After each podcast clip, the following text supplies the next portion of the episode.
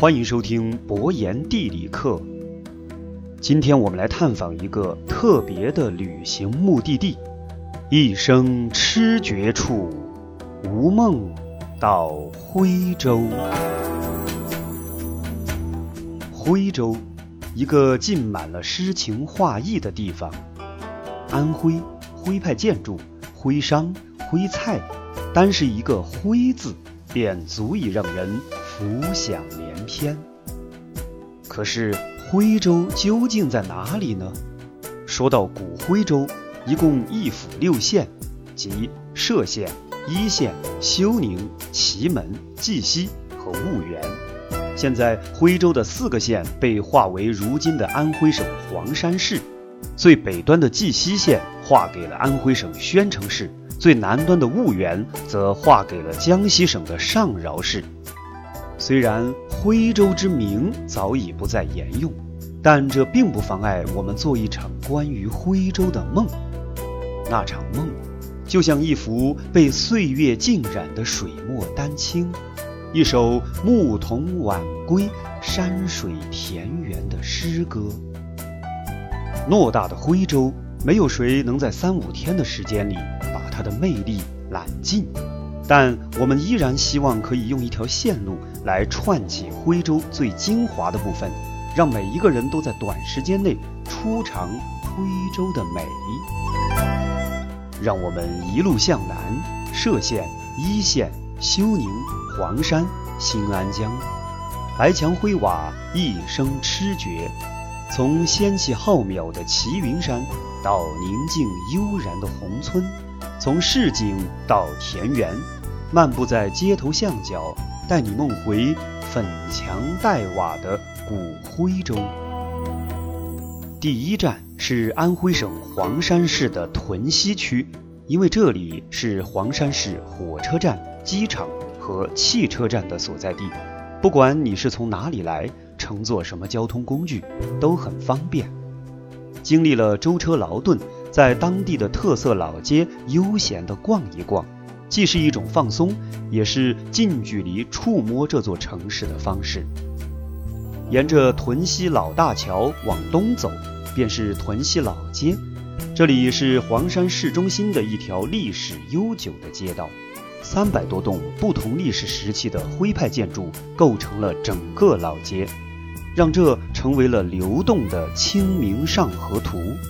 同时，这里也是寻找美味的绝佳之地。老字号的徽菜餐馆，让人可以体会古徽州的感觉；而文艺的咖啡厅与时尚的酒吧，则可以体验到黄山的活力。与屯溪老街隔江对望的，便是至今已有一千八百年历史的黎阳老街。因为城区改造，这里大部分旧宅已不复存在。但依然留下了数座具有徽州传统风格的徽派民居，以及民国石库门风格的老宅。老屯溪人代代相传的俗语“明清各屯溪，唐宋各黎阳”，足见它在人们心中的分量。既然到了黄山的地界，那徽菜当然得先尝为快。黄山烧饼，吃一吃小小的蟹壳黄，掰开一份鲜香。再香香不过刀板香，吸收日月精华，风干了一冬的腊肉，在蒸锅的蒸汽中焕发出新的生机。还有严重腐烂、轻度腐败的代表菜臭鳜鱼，却是无比的鲜香。一筷子臭鳜鱼，让你久久难忘。吃完了美食，咱们继续前行。歙县自古以来就是徽州的府治所在地。当地有句俗语叫“徽州牌坊多，歙县是老窝”，这其中又以唐粤牌坊群最为气派。唐粤牌坊群一共有七座，明建三座，清建四座。无论从前还是从后看，都以忠孝节义为顺序，而每一座牌坊都有一个情感交织的动人故事。代表着唐越人的忠孝节义，在牌坊群的旁边还有一座鲍家花园，很是精致。也是目前中国最大的私家园林和盆景观赏地。鲍家花园是管鲍之交鲍叔牙的后裔，清代徽商鲍启运的私家园林。花园内假山池塘、亭台楼阁一应俱全，宽敞气派，到处都是绿树成荫，郁郁葱葱。离开唐岳，我们可以去深度镇，从这里一路乘船，开启新安江山水画廊之旅。烟雨新安江，山色空蒙，百转千回。高山林，中山茶，低山果，水中鱼。全长只有百余里的新安江，却有着中国独特的徽文化与自然风光、古村落相结合的绝美风光。两岸的徽派古民居点缀在青山绿水之间，田野农舍。花团锦簇，恰似一幅绝美的中国山水画卷，这才有了新安江百里画廊的美誉。虽然这里一年四季景色各异，但最美的还要数三四月间油菜花开的时节，一片片的亮黄错落地分布在青山绿水之间，有一种独特的美。沿江而行，我们来到歙县。当地的特色小吃当然不能错过。坐在村口的街边，看着那小小的锅上煎着金黄的毛豆腐。毛豆腐一般又叫黄山毛豆腐或者徽州毛豆腐，是以歙县一带特产的长有寸许白色绒毛的豆腐为主料。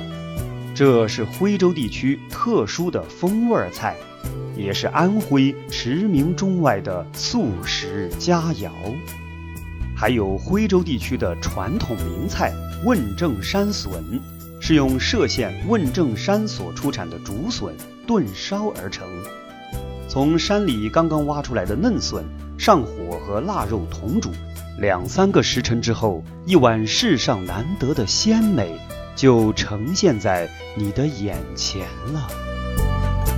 离歙县不远的城坎是皖南村落风水文化中最具特色，也是全世界迄今发现保存最为古老、最神秘的八卦村，被称作“中国八卦村”。在城坎，有着千百年来传承不变的由城坎一生无坎的传奇过坎文化。城坎村八面环山。恰似一幅易经八卦图，村中溪水绕村而过，形成了类似阴阳鱼的图形。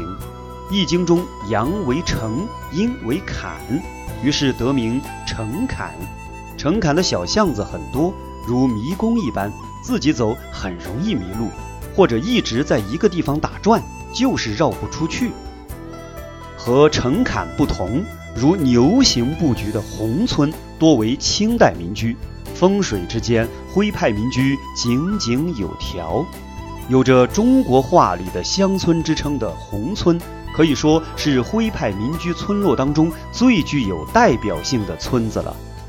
宏村不仅有电影《卧虎藏龙》的取景地南湖桥，村子里的水镇南湖、月沼，如今也是最为经典的景观。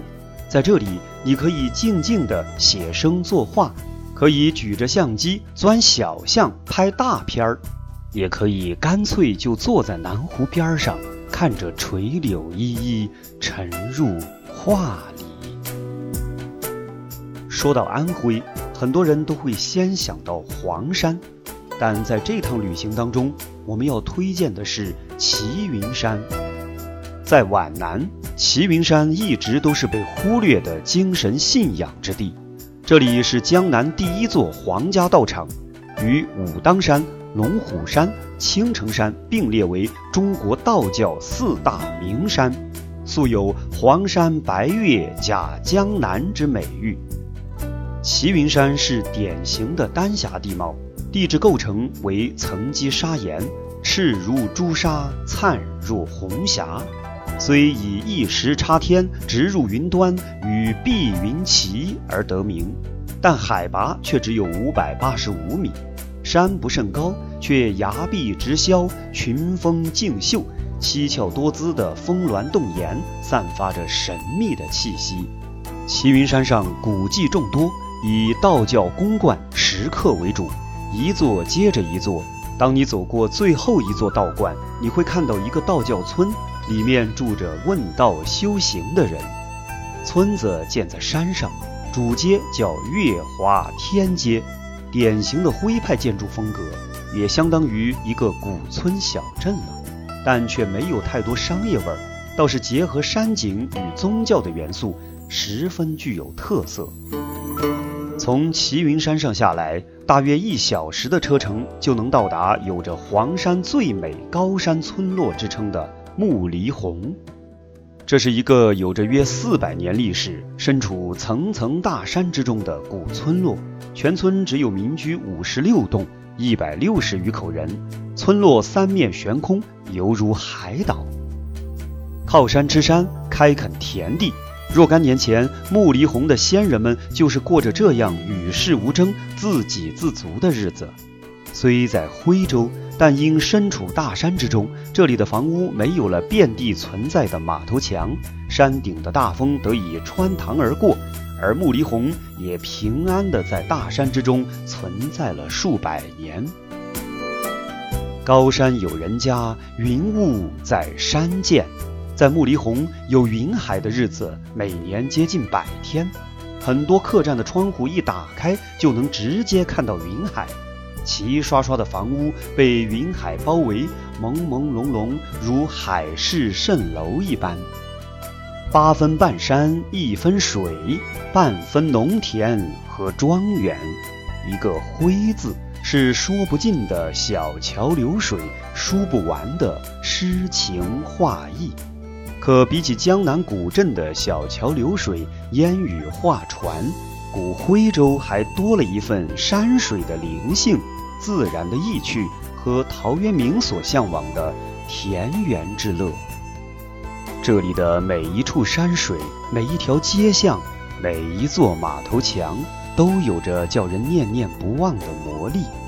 人生会有无数次旅行，但至少有一次旅行的目的，应该属于徽州。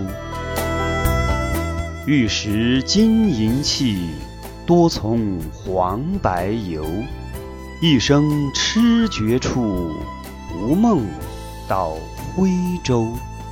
虽然汤显祖的这首诗并非完全夸赞徽州的美，但徽州的风韵却早已深深地烙印在他和无数世人的心中，又好似空谷轻雾灯急展，青山密雨路悠悠。徽州的柔情就印刻在这小桥流水、粉墙黛瓦之间。千百年来，这里不知有多少过客匆匆。平静的水面激起的涟漪，不久将会归于原样；而燥热的心来到这里，也一定会找到属于自己的那一片净土。我们的梦入徽州之旅到这里就结束了，感谢您的收听。喜欢博言的节目，欢迎转发订阅，我们下期再见。